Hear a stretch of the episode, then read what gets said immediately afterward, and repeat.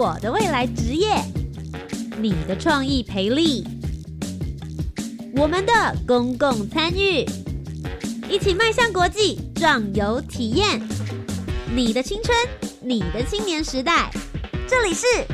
青年故事馆。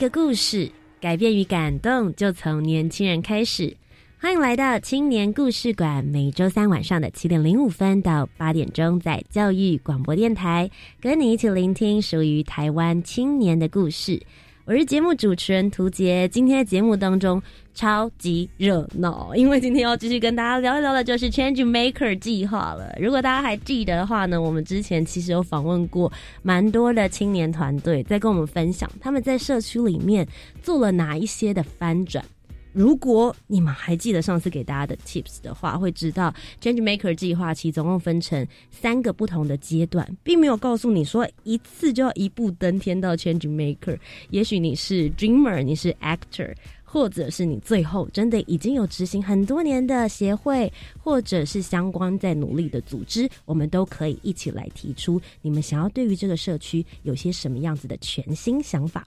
今天节目当中呢，为大家邀请到了三位，他们所一起改造的这个地方呢，叫做温仔镇，究竟有什么样子的故事？今天的节目当中，我们就一起来听听。首先，就来抢先听一下他们的声音。第一位是位男孩，欢迎俊奇。大家好，我是吴俊奇。好，然后现在在温仔镇这边专职做社区工作，然后特别关注地方产业的发展议题。第二位是怡珍。大家好，我是林怡珍，目前也是在温仔镇做社区工作。去年提了 Change Maker 的 Actor 计划，温处比有工厂。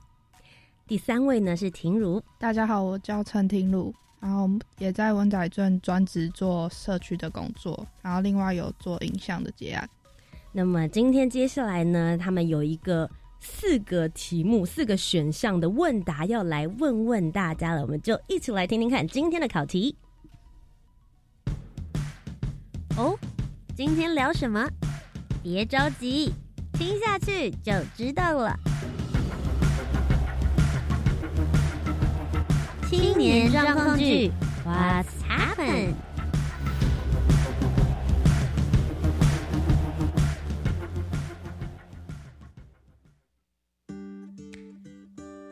我们今天要为大家带来温仔镇这个区域的各式各样的故事。那这个区域现况就是有非常多的铁皮工厂在这里从事生产工作。那我们希望让大家更了解所谓金属加工制造业的铁皮屋都在从事怎么样的生产工具，他们用的生产工具是什么样的一些器具。所以我们借由这个问题来考考大家。那我们接下来就请出题。请问要做出金属饼干模具，应该使用下列哪一项工序比较好呢？A. 显床啊，这边的显床其实它社会大众还有在地工厂都会说铣床，对。然后 B. 车车床，C. 折床，D. 砖床。好的，我再帮大家念一次题目，大家也可以好好的仔细想一想。首先呢，这个问题就是，请问要做出金属饼干的模具，应该使用下列哪一项工序比较好呢？A. 铣床，B. 车床，C. 折床，D. 钻床。那么我们请解答，答案是？答案是 C. 折床。那为什么是折床呢？大家想象一下，脑海里想象一下这个饼干模具的画面，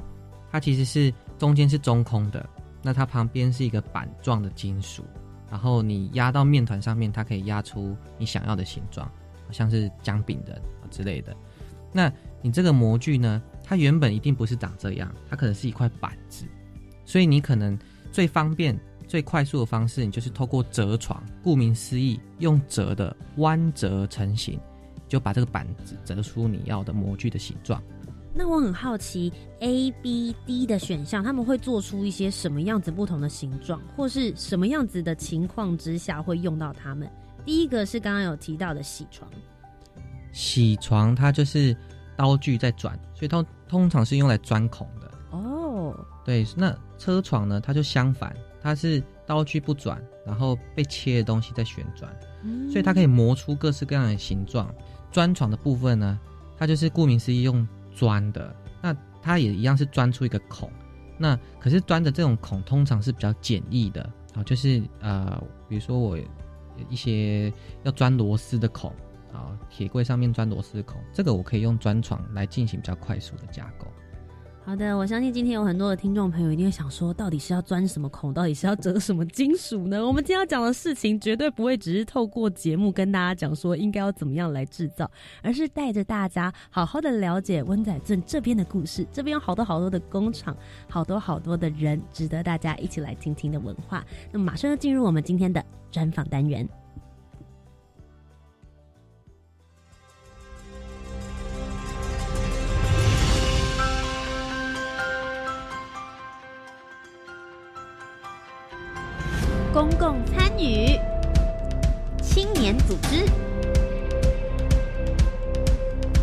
志工服务，Let's go！一起青年行动，I care。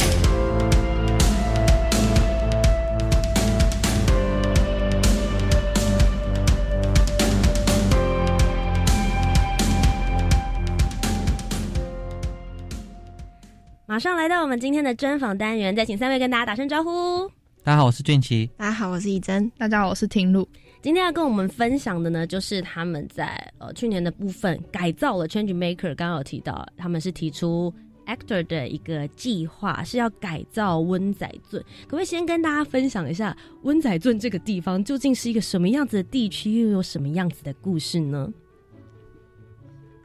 温仔圳这个地方其实是位于新庄跟泰山的一个位置。那它其实因为曾经面临过禁限建，所以来到这里的人可能会觉得好像走入了时光屋。这里有非常多的老树、铁皮工厂以及老透天厝等等，甚至还有三合院，都是在这温仔镇这里可以看到的一个景观。那这里的故事就是，啊、他要他一百零五年的时候，政府启动了温仔镇重划案，要将这里因为有禁限建嘛，所以要重新做开发的动作，所以就有许多在地的居民以及工厂啊站上街头，为自己的在这里的居住权以及生存权、工作权进行抗争。那我们也是在这样子的脉络来到这个地方，发现了这里有非常丰富的故事。那其中我们呃特别关注的是在地产业的一个状况，这里非常多的铁皮屋，主要都是从事啊、金属加工这种工业的产业。那我们这次提的计划，其实也是 focus 在这个大众可能不太熟知的一个金属加工制造业，来跟大家做一些推广以及转移，让大家更认识说，所以我们台湾的中小企业、台湾的制造业究竟都是在做些什么样的生产活动？这些我们在路上一晃而过的铁皮屋里面，到底发生了哪些事情？跟我们的生活又有什么关联？我觉得其实就像怡珍刚刚有提到的，也许大家并不是对这个文化这么的熟知，看到铁皮屋的时候，往往会马上连接到说，嗯，这边是不是没有想象中开发的这么好，或是这么先进，或是这么 fashion？我们对他们都有一些些误解。那我觉得很好奇了，请问三位到底为什么会对这样子的地方产生兴趣、连结，进而愿意花时间在这边呢？唯一的男孩俊奇。你跟这边有什么关系？为什么你会想要愿意投入？其实最初是这边，因为刚刚讲它横跨新庄泰山嘛，嗯它是四百公顷，就非常大的一个地方好大的。地区，对，那它上面工厂就呃两三千间，那甚至啊、呃有的报道是说六千间啊，但是根据实际的报实际的调查，应该是两三千间的工厂。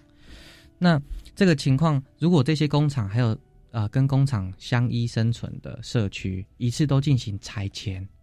那上面这这五十多年来的发展故事，还有人跟人的人际网络，它就一次毁灭殆尽。嗯，所以当初是因为有一个急迫啊要消失这个东西来到这个地方。那嗯当然来到这里之后，跟这边的啊居民啊、老板啊，然后产生了感情，然后一起去做更多啊除了街头行动以外的事情，这就是后面其他的故事了。其实你是在二零一五年的时候和社团的伙伴一起来到这个地方，但事实上可以关注的地区有好多啊。你跟这个社区产生的连结是什么？为什么会决定选择这个地方来协助他们发展？哦，我们那时候，呃，第一个是温仔俊，他我们来的时候是二零一六年年初，嗯，那其实他二零一六年的那时候决定，二零一六年就要开始拆了，所以第一个他急迫性很高，嗯，那另外也是我们社团学长那时候在那个福大做研究，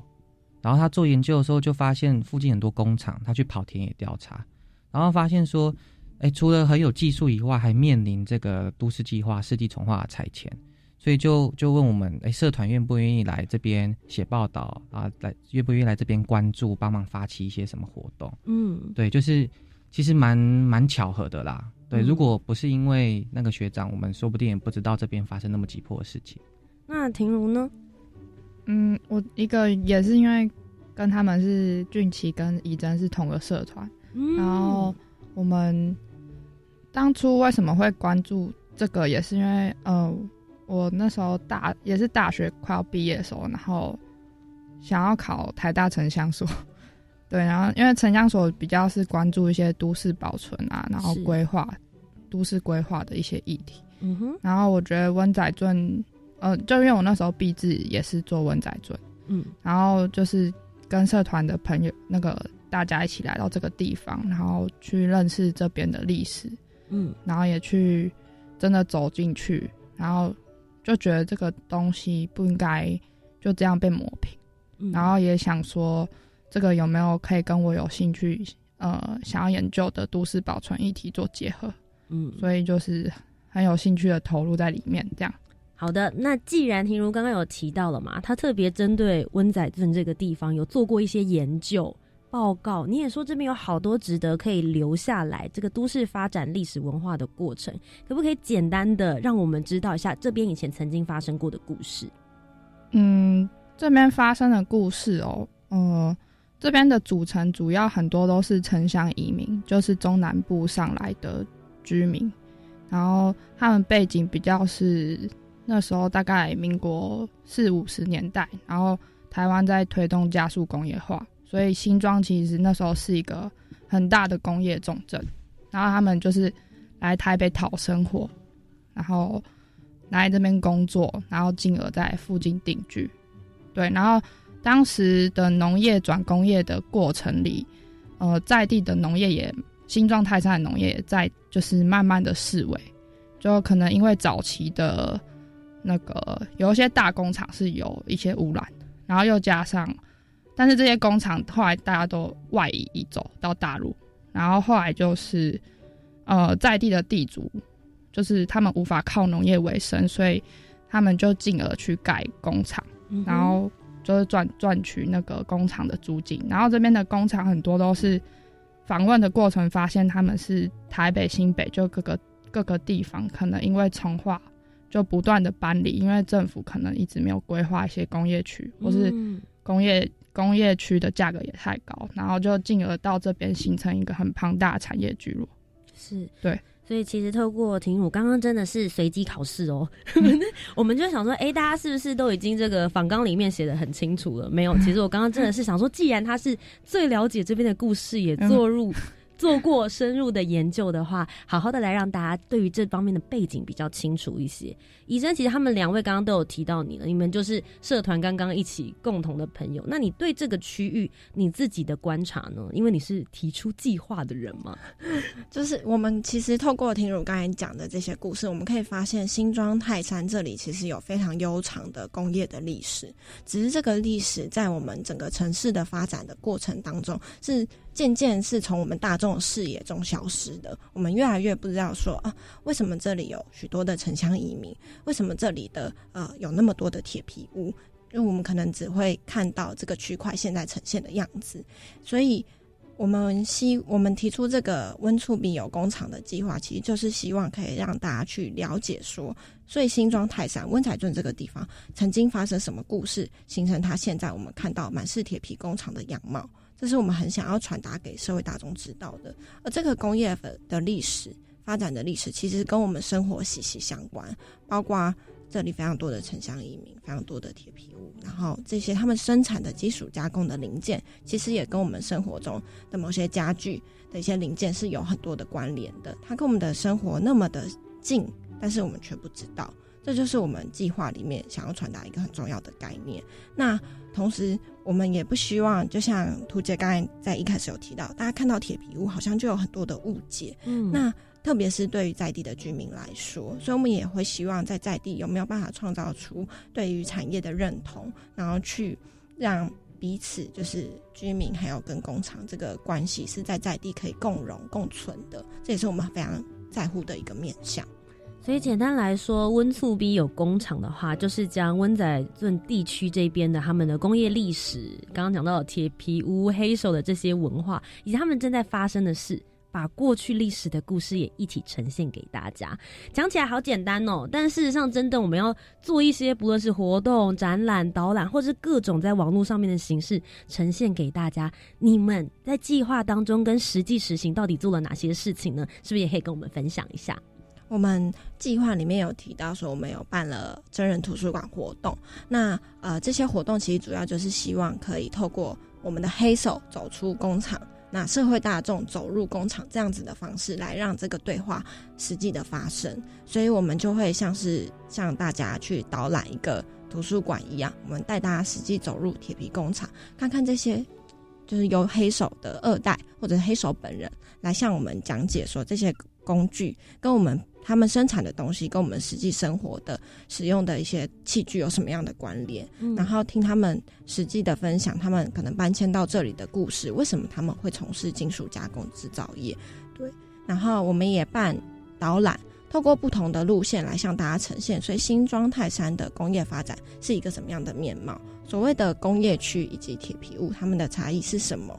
对，透过这种不一样的活动来向大家传达出我们想要呈现给大众的这样的观点。对，那我们也做了非常多的田野调查，因为我们认为说，就是有扎实的理解，才有助于我们去转移这些可能对大众不是那么熟熟知的知识。对，所以我们就真的是一家一家的到了好多间工厂里面，实际。的坐下来跟这些黑手职人可能访谈了两个小时、三个小时都有，一整个下午，我们去了解他们的技术、他们的 know how 究竟是什么。我其实蛮好奇，因为刚刚其实一直有提到一个形容词叫做“黑手职人”，我相信有一些听众朋友，包含我自己，大家听到。黑手的时候，第一个想到的可能也许跟我们最近的啦，就是可能修车厂的时候，大家会去啊，就这里哦去。但事实上，真正对你们来讲，刚刚讲到了嘛，我们有两千到三千家的工厂。对于黑手，只想象在汽车，我觉得真的太狭隘了。俊奇，你可不可以帮大家稍微解密一下？你们有这么多的田野调查，找了这么多的黑手之人，他们可能会负责的是哪些部分？其中他们所提出来的，你们观察到的问题，或是能够帮助他们地方，又有哪些呢？我们这个黑手职人，他到底是职人在哪里？其实，呃，我举个例子啊，比如说像 IKEA 跟 Costco，嗯，大家可能不知道，这种大商场它是在工业地上面。那再是说，他们里面很多很多的产品，其实都啊有一部分是从我们温仔镇工厂出来的。这个就是第一个，其实我们到。商场里面不知道这些产品原来是来自于这些金属加工聚落，嗯，这就是一个一个呃，明明是跟我们很深刻连接，但是我们却忽略的一个面向。那还有一个是说，他们技术层面广泛的程度到哪里呢？就是说，因为他们都是小厂嘛，那有专精的技术，甚至可以做研发，所以有时候他们会接一些呃 iPhone 的订单也有，啊，那也有接。呃，有接国防部的，但是我不知道是国防部的什么，因为是机密。对对对对对对对。但是就是老板会跟我说，哎，我们有做啊，里面是真的是很高科技的东西，而且他们就是做研发的这一块。因为我大工厂我是做生产线的，我要量产嘛，但我小工厂不是，这就是为什么我们称呼为他就是他为职人的原因。技术精良，然后跟我们生活又息息相关。你们在田野调查里面的时候，有没有听到这些职人跟你们分享一些有趣的小故事，让你们印象比较深刻的？比较深刻的，呃，比如说就当然最常就是说他会随手就拿他现在工厂里面啊半成品或者是准备要交给客户的，说，哎，这个其实就是你们家厨房抽油烟机的那个烟罩，然后就是他已经钣金折床都折好了，嗯哼，啊，或者是说，哎，你知道这块铁板我是要拿给什么什么什么单位的吗？这个铁板其实是它有个特殊的弧度啊，特殊的加工过程在那边，所以这一块铁板很不起眼，但它要二十几万。就之类的，就是就是，呃，对于对于我而言，来到工厂惊奇的部分，就是我不了解的这些东西，它其实啊是他们很专精，然后他们平常在做的，而且很多人需要他们，大概是这样的一个感觉。因为我们平常看到的都是成品了。对，比如说，大家现在我们在录音间里面好了，我们看到已经是麦克风变成麦克风的样子，但是上里面拆解出来，也许还有好多个步骤，然后里面有很多很多的小零件，这些小惊奇是我们不懂，但事实上它真的是一个非常专精、专门的技术，很值得让大家知道。那其实婷如刚刚也有提到，就是说你们在整个这个都市成长或是规划的一个过程，从农业，然后到工业，一直到现在现代化过程的轨迹，也是希望能够导览让大家去认识的。那实际上面你们的导览模式是什么呢？是真的让大家说，哎，来来来，来到我们温仔镇这个地区，还是你们使用一些数位的方式，也让大家能够更加了解？嗯，导览的部分就是我们有，就是我们有跟新庄社区大学合作，就是一起办新庄三部节，然后那个。导览模式有直接让民众去体验，就是我们会设计一些让大家了解温仔镇那个从化制度什么的游戏小游戏，然后还有以前那个，所以它是大地游戏吗？还是是类似像桌游的模式？是怎么样子的方法？比较像是说，我们导览到一个定点之后，我们会穿插这样子的一些小游戏，帮助大家理解这个其实。有时候有点复杂的一些议题，然后我们通过游戏的方式让大家简易的理解。通常参与的人会是在什么年纪呀？都有哎，蛮广泛。所以其实是各种模呃各种年龄层的人，甚至也不一定是在地居民，对不对？有时候是不是还是会有其他的研究工作者也会一起来？也有学者来过，嗯，对，还有美国的学者来过。对，然后比较我觉得比较特别的是，我们会请工厂或在地居民，就是。他们就是当导览员哦，对，然后他们去讲自己的故事，然后我觉得这一点对在地人来说是蛮不容易的一件事情。然后他们经由这个过程，更能够诉说自己的背景，还有对家乡的认同。对对对，因为其实这样会很有真实感吧？对，因为他讲的故事就是我小时候在这边。或是我的爷爷、我的爸爸，他们是透过什么样子的过程？我觉得那种更更能够贴近去体验的那种沉浸式感受。对，因为就参与的民众都会可能导览事后来跟我们回馈说，没想到今天可以就是走到我从来没有走过的这种只有在地人才知道的小径，他也没有想到原来这样子的小径对在地的人。带那个故事是什么？原来是那么的贴近他们小时候的生活，那么的感动人心。所以我们的呃导览其实会主打一个东西，就是在地人来带路。我们带大家真的是走到走进呃你平常走是不可能走进去的一个地方，对。然后用这样子的方式，让大家很贴近实际的生产状况，或者实际居民的生活的。真实的故事，来借由这样的方式，让大家更加了解文仔村这个地方。所以，我自认我们是一个很在地的一个 团队。嗯，听完之后都好想参加。我觉得 接下来大家就会说：“哎，我应该要去哪里报名？还是下一阶段是什么时候？”那其实相信三位在执行的过程当中，你们接触了好多的当地居民，也接触了很多对于这方面发展很有兴趣的一些朋友们，里面应该会发生很多让你们印象深刻的故事。同时，做一件事情没有一帆风顺的，一定会有一些挫折跟挑战。我们接下来在下一阶段的节目，继续听三位来跟我们讲故事。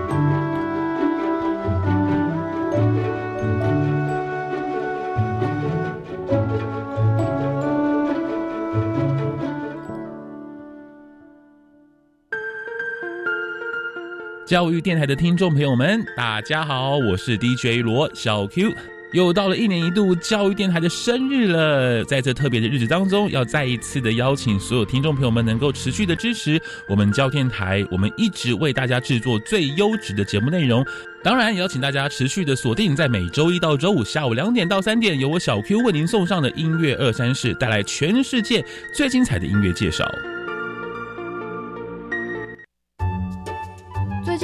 压力好大哦，有什么疏解的方法吗？我听说画画有疗愈的功能哦，真的吗？会不会很难呢？别担心，画画也可以随心所欲，有一些画还号称零失败哦。三月二十四号中午十二点，在教育电台生动全世界粉丝团锁定校园 DJ 秀直播，和一竹、婉瑜、尼可老师一起用绘画疗愈身心吧。在台湾有一群逆风少年，面临着失学、失业的困境。他们可能就在我们身边，却不被看见。这群少年寻找着职涯的方向，需要我们拉他们一把。大家好，我是李李仁，现在就邀请您到全家便利商店，用小小的铜板，帮助他们在逆风中勇敢大步走。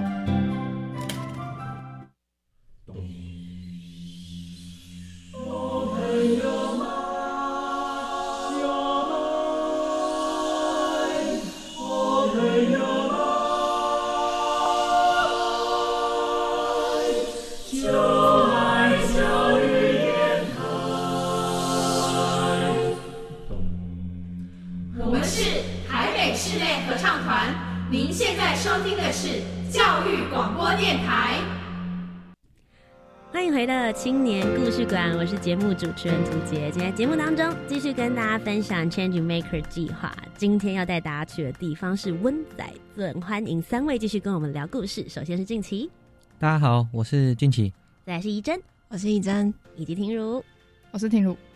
好的，我们刚刚其实前面在第一阶段的时候呢，有聊到他们从二零一五年底的时候发现，哎，温仔镇这一边呢有值得大家去好好关注的工厂啦、铁皮屋，大家可以到这边来看他们的故事。不过实际上你们不是有提到说，二零一六年其实当时就有拆迁的计划了吗？我想问一下婷如，因为其实你是做这方面的研究的，台湾这样子。的状况来说的话，你有没有借鉴一些国外？如果在做都市计划的时候，你觉得相较之下，在程序上面有什么不同吗？嗯，就是像我们之前知道，就是像德国那边的重化，他们一定都是小区块、小区块的做，所以而且他们通常嗯，就是时间拉很长，大概十三年，十三年，十三年一个案子完成，对对对。然后他其实是要经过在地。就是无数次的开会，或是让各种身份人知道。嗯，对，因为其实我们刚刚在关麦的时候，我们就大聊了一下。然后怡珍其实 那个时候有提到，我觉得有一个很有趣的概念，我想要在节目上也跟大家分享，就是他们其实是非常担心大家居民们不知道，所以其实，在他们开始动了这个念头的时候，其实从一开始就会积极的一直去告诉大家说，我们要做这件事哦，我们要做这件事哦，是不是是这样子？你觉得在台湾跟其他国家来说的话，也许是在这方面的顺序上面稍微有一些的不同。台湾的都市计划，它是真的是政府把一整套做完之后，它开始做公开展览，三十三十天，然后来收集民众的意见，就这样而已。对，所以等于说，我们民众在事前的时候是没有什么机会可以实际争取，没有什么机会可以实际参与到都市计划里面。你刚刚提到三十天，可是。这一次，比如说温仔镇这个区域，你们刚刚讲说是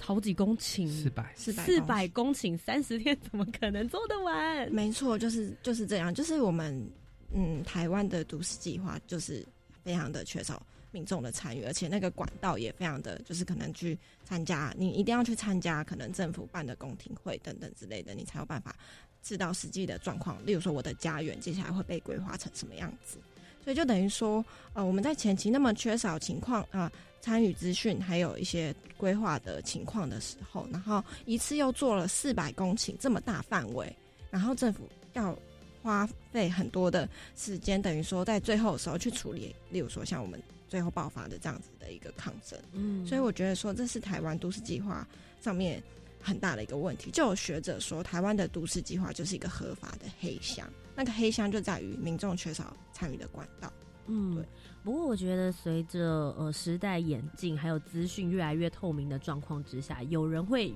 越来越愿意花时间来去做这样子的参与，跟了解自己实际生存的地方。你们后来实际的进入到了温仔镇这个社区，跟他们的工厂的相关人员、跟这些职人、跟实际生活的居民在一起，总共已经有五年的时间了。从二零一九年才第一次提出了你们的。Actor 的这样子的计划，你们后来去年一整个执行，然后开始向大家了解这边的故事之后，有没有什么让你们觉得说哇，这一刻真的好感动，或是听到这样子的故事，不应该只有我听到，也应该要让大家了解的那些事情？我们先从俊奇开始好了。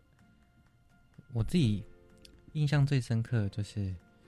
呃，那个过程中，因为我们原本都是的确。会办一些希望更多人看见温仔钻工厂的好啊，然后他们技术精良的地方。嗯，可是我们今年提这个计划，我们就是更聚焦在让更多的社会大众来到这个地方，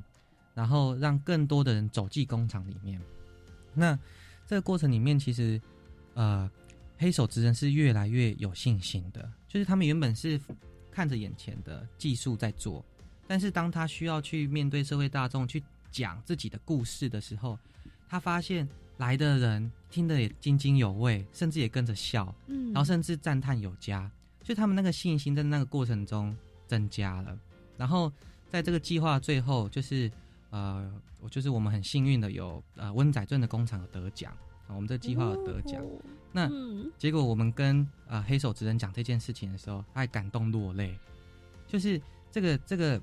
呃，当然，这个羁绊不是说这一年才有的，是这五年的东西。可是就是，呃，这一年的计划，我觉得有把我们文化跟故事的部分更好的，然后更、更、更充分的让社会大众来了解，就是非常感动。我觉得对这些就是黑手职人来讲，他们真的是从幕后走到幕前呢。真的，真的，把他们自己的故事，平常大家也许就刚刚提到了嘛，也许有很多的。这些我们生活上面用到的器材，你不知道它是怎么生产出来，透过它生产研发的过程，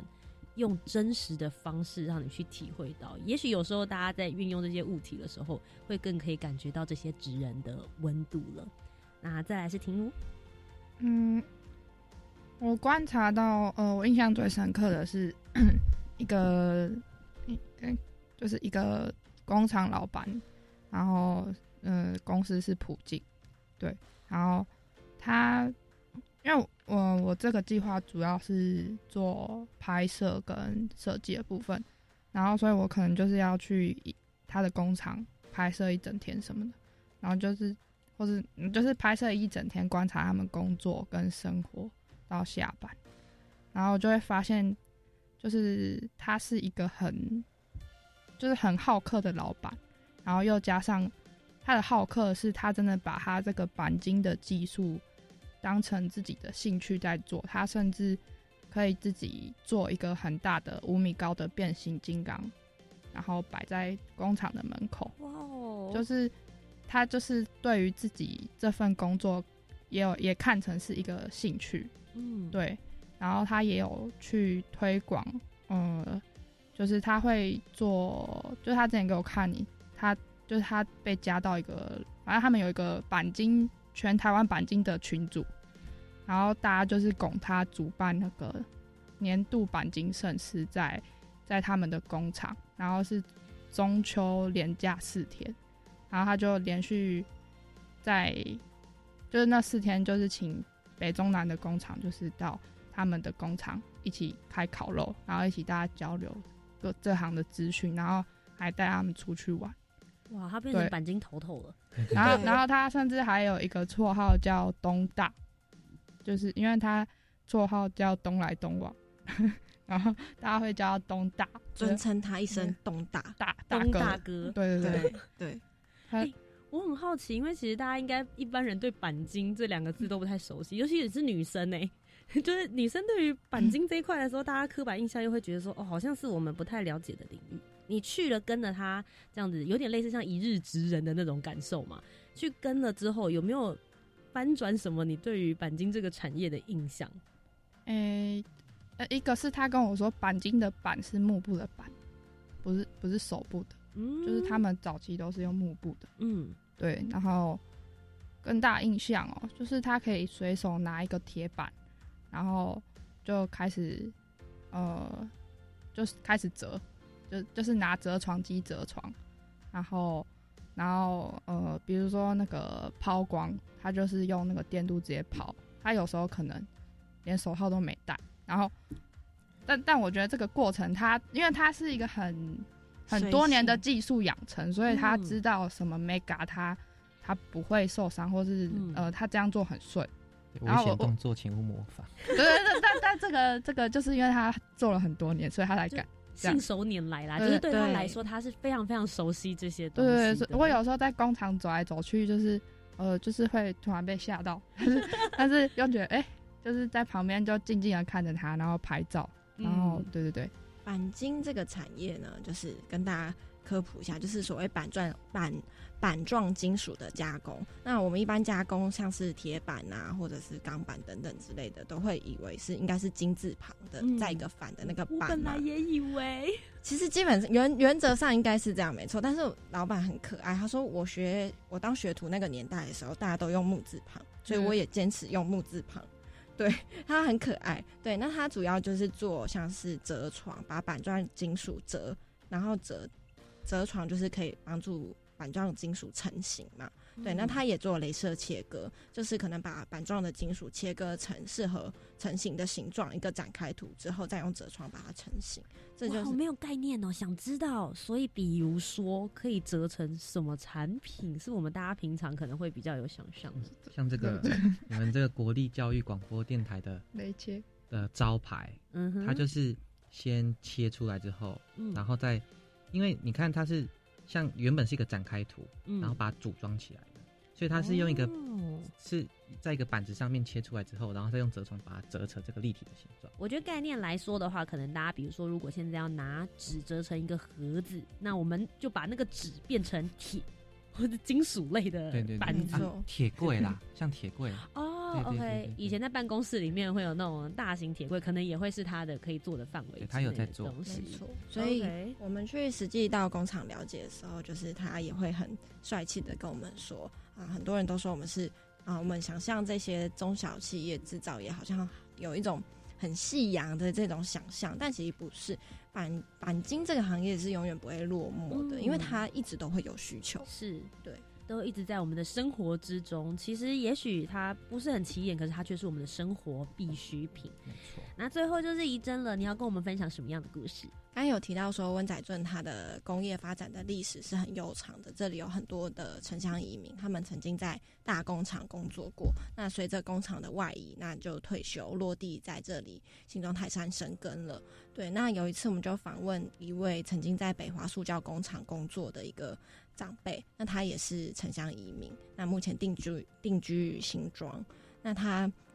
原本是嘉义人，那老家是务农的。那他上面有两个哥哥都要继承老家的务农事业，所以他自知说他不能赖在家里，所以他就毅然决然在他十几岁的时候就这样子东西收一收，然后借由朋友亲戚的介绍来到了这个新庄的北华塑胶工厂工作，一做就是做了三十年，然后退休之后可能在呃就就在就是走。工作个几年之后，有一些积蓄之后，就在这里买了一座房子，然后做到他退休。那他跟我分享这个故事的时候，就是我实在很难想象一个十七岁的孩子，对我们还在是未成年是孩子啊，对，就在我那个年纪，我可能还在读高中吧，然后我就要一个人离着家还有父母那么远到嗯台北工作，这真的是那个其中的辛酸跟辛苦，是我们现在是很难想象的。但他却撑起了台湾的一个工业发展，一个农业部门转向工业部门发展一个很重要的一个故事，一个就我们随处可见的一个故事。对，嗯那我觉得这个是呃我们现在很难想象，但是很重要的一个发展的面向，所以能得到他这么掏心掏肺的一个分享，那我也有机会把这个故事说出来，是让我很印象深刻，也觉得很感动的事情。嗯，因为其实怡珍里面提到了这样子的故事，其实，在温仔镇这个地区，大家就可以想象，可能有几千个故事，有多少个人在这一边工作，不只是老板而已哦，你可以想到说在里面工作的人啦、主管啦，甚至是所有的员工，每个人都有有一个他自己的故事。也许有很多离乡背景，有些人是第二代继续承接、转型等等，其实有很多很精彩的故事。接下来他们会继续来帮我们说出来。不过在执行这样子的过程，我们刚刚前面听到，哎，感觉你们抗争有成，然后又带了很多的故事，让大家可以看得见更多的光透入了温仔村这个地区。那应该也是有遇到一些挑战、困难或是一些挫折，可以跟我们分享。你们遇到了哪些事情？你们又是怎么样子来解决它的呢？哦，这个这个挫折，刚刚的声 哦，好真心啊！这这个挫折，它好好像也不是什么几个事件，就这这就这五年来都是在在在让工厂被看见，然后希望他们可以继续有发光发热的空间跟舞台，然后那大环境就是这样。呃，都市计划政策不支持，那社会大众有点陌生，所以就是它是一直，我觉得一直一就是一直以来都处于逆势的一种状态，所以呃，在做的时候虽然说心里很踏实，可是你我我们等于是凡事，我们这个团队，我们这几个人等于是凡事都是有点从零开始这样子，嗯，比如说技术明明那么好在这里，故事明明那么丰富那么精彩在这里，但原本没有人去整理出来。那比如说，呃，他们呃需要有一个地方继续来生产，然后传承他们的技术。但这个在原本的政策、原本的都市规划里面没有，所以要去争取出一块工业地出来，就是都是从零开始的这种感觉。然后，嗯，就那你可以想象嘛，政府的政策原本不是长这样，那你希望它变成另外一个比较好的样子，要花很大的力气。嗯，所以。所以我觉得那个，那那个，你们要对抗的不是小事情跟小问题了，应该要这么说吧。不是不是，但这样讲有点太大了。但但我我觉得比较啊，应该这么说好了，就是我跟啊我们这些伙伴，然后跟地方的居民，还有黑手之人，常常还是会多少有没信心的时候。嗯，那就会觉得说，哎，这个事情走那么久了，也都陆陆续续有一些成果，但能走到最后嘛？真的成功的那一天吗？那。这些过程，整个过程里面，我们能做的就是啊，就是彼此继续陪伴，有时候开会，有时候吃吃饭啊，有时候也会一起出去玩。那用这个方式，让我们继续坚持下去。嗯，然后我觉得，其中我觉得最重要还是我们青年跟地方的居民跟职人，就是相互陪伴的这样的过程。我觉得都是互相为彼此打气，希望有一个更好的。政策的一个改变，或者是我们有一个更好的未来，我觉得这是面对挫折中，我们一直支持我们走下去一个很重要的因素。嗯，其实 Change Maker 的计划每一年都还是会邀请大家都可以一起来去继续做改变。改变有时候不是一年、两年、三年之内可以完成。我很好奇，你们就是接下来二零二一年，你们还会继续再投吗？还会。很好，还好听到是正面的答案，我觉得很开心。对，就是这一年对于温仔尊是非常重要的一年，也就是说，接下来会启动一些拆迁的程序了，因为有一些修改嘛。过去五年的时间，政府有做出一些像是划设了在区内划设了工业用地，那也去将一些居民的居住权益去做了一些保障了。对，那今年会正式开始启动拆迁的作业。嗯那这个过程中。嗯，一定是还是有一些工厂是没有办法承受接下来的可能搬迁的作业等等，它可能就会收掉了。那有些在地居民很熟悉的一些小路小径，可能就会在这样子拆迁的过程中被封闭，呃，没有办法再去进行熟悉的可能散步路线或者是上下班的路线。那对于我们在这里那么久的一个团队来说，其实这是还蛮令人感到惆怅感慨的事情。所以我们会希望接下来的计划，除了继续做我们呃很重视的在地产业的续存的这样的倡议以外，也希望可以在一个这么大一个事件来临之前，多做一些很重要的记录，像是路的记录，像是产业的记录，像是故事的记录。我们不希望随着城市的发展，这些东西逐渐消失，然后最后不被任何人记住。我们认为这是非常可惜的事情。请你们要继续坚持做下去。然后，我觉得在这边也要非常谢谢你们，愿意花时间、花心力投注在保留下这一些街道，或是也许它之后就会消失的那些故事。我觉得是非常重要，可以让未来的不论是孩子们，或者未来在这个地区的人，也可以了解这些曾经发生过的这些故事跟时光。今天非常谢谢三位来到我们的节目当中。那其实我觉得最后啦，还是希望也能够鼓励一些青年，如果大家对于自己家的社区，或者是对于某一个区域的故事，他们也很想保存下来，也想要投 Change Maker 的计划的话，身为前辈的你们，有没有什么话想要建议他们的呢？我觉得就是啊。在计划当中找到让自己有动力或是喜欢开心的事，我觉得那个是最重要的。那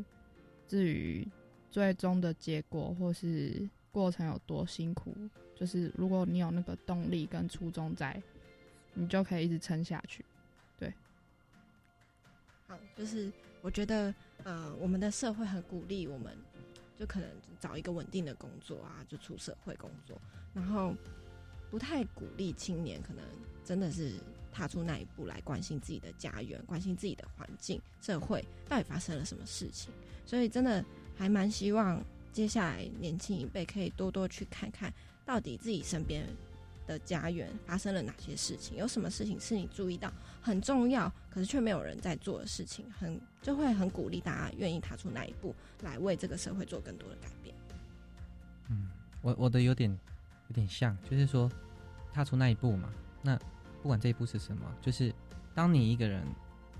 做梦的时候，你可能很孤单、很无力。但是当你是找一群人啊，一群伙伴，然后这个做梦，也许它就会变成梦想，而且已经在实现的道路上。觉得这是最重要的。今天非常谢谢三位来到青年故事馆的专访单元当中。那么究竟除了平常在温仔镇的他们之外，他们也是。正常的青年人也会看书、看电影，有自己的休闲活动。究竟平常他们都喜欢看哪些创作作品呢？我们就一起透过下个单元来了解。I think, therefore I am。我思故我在。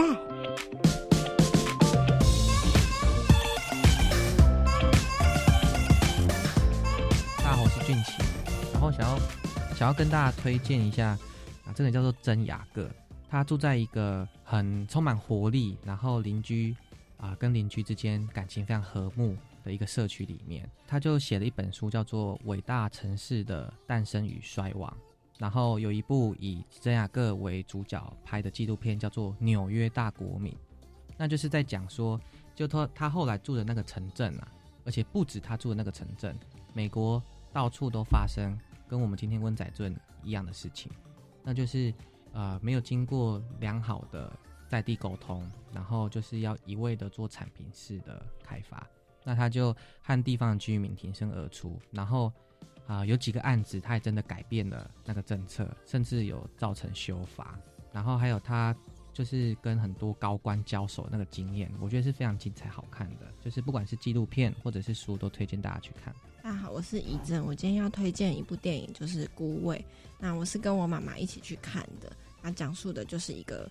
家庭的发生的一些故事，这样子，然后跟一些母女啊、亲子的关系，还有老一辈的一些感情的纠葛有关。那我觉得是一部非常动人，而且非常触动人心的作品。我觉得我们今年在外，就是很多想要。自己想要做的事情，想要发展自己的事业，但是我觉得这个之余也别忘了，就是其实家庭也是我们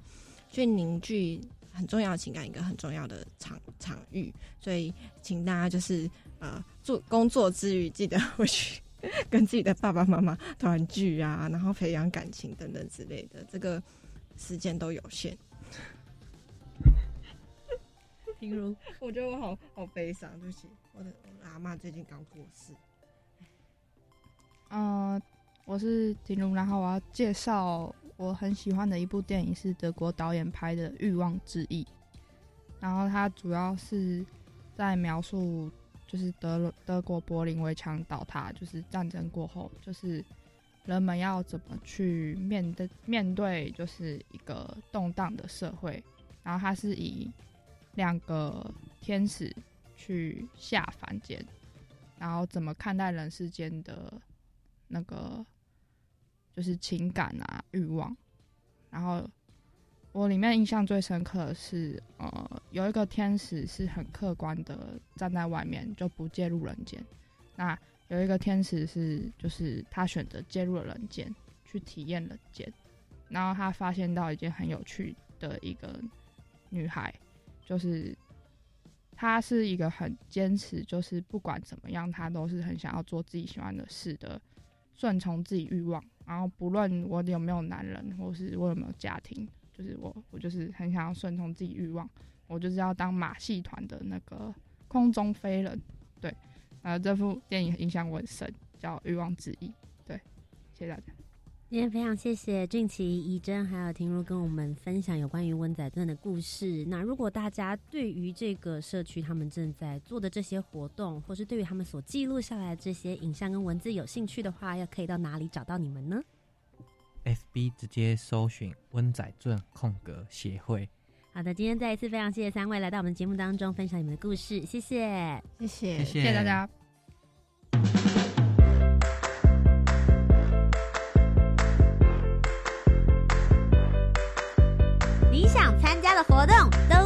这里，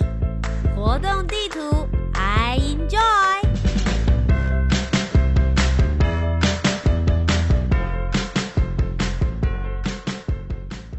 活动地图，I enjoy，跟大家分享教育部青年发展署即将举办的精彩活动以及计划有哪些呢？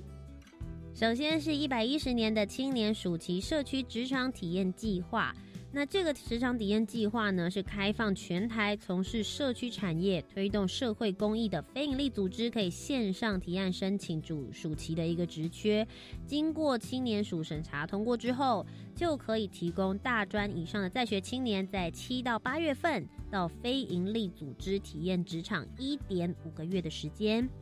那我们现在呢是预计三月的上旬会开始开放全台的非营利组织线上提案来申请这一个计划，请大家可以把握机会喽。一百一十年青年社区参与行动二点零 Change Maker 计划真件开跑啦！一直到四月六号呢，就是我们的截止时间，现在大概还有将近三个礼拜左右。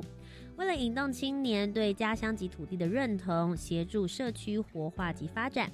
教育部青年发展署提出了 Change Maker 二点零的计划，鼓励青年组成团队，针对地方的需求，以设计介入社区的再生，并以行动来实现扎根在地。青年壮游台湾，寻找感动地图的实践计划，现在也在征建当中，一直到三月二十五号截止，大概就是下个礼拜的时间了。希望呢，能够鼓励青年以多元的方式体验壮游。透过青年两人以上自行组成团队，只要提出有创意、具主题、议题性，以及跟地方社会文化有互动、融入公益元素的壮游旅行，就可以来申请了。入选团队呢，最高有机会获得八万块钱的实验奖金。那如果之后我们还会有一个成果竞赛，如果你入选优胜的队伍，还有机会再获得五万块钱。征件计划呢，大家可以参考教育部青年发展署的官方网站，或者是搜寻壮游体验学习网。青年海外志工增能及数位化的服务计划，总共呢，今年是分成两个阶段来申请。第一阶段是到四月三十号，在这之前提出申请；而第二阶段呢，是六月三十号之前提出申请。那这个计划在做些什么呢？希望能够透过国内大专校院或依法设立的非营利组织来申请办理跨校或组织青年海外志工培训服务的数位化服务团队，以提升青年海外志工服务方案的品质。也希望可以透过这个数位化的过程呢，增进青年海外志工服务专业的职能。征界的相关计划呢，大家也可以到教育部青年发展署的官方网站，或者搜寻青年海外和平工作团就可以找到了。以上就是本周的青年故事馆。如果你喜欢我们的节目的话，可以锁定每周三晚上的七点零五分到八点钟，在教育广播电台。那么，所有的听众朋友们，我们就下周三再见啦，拜拜。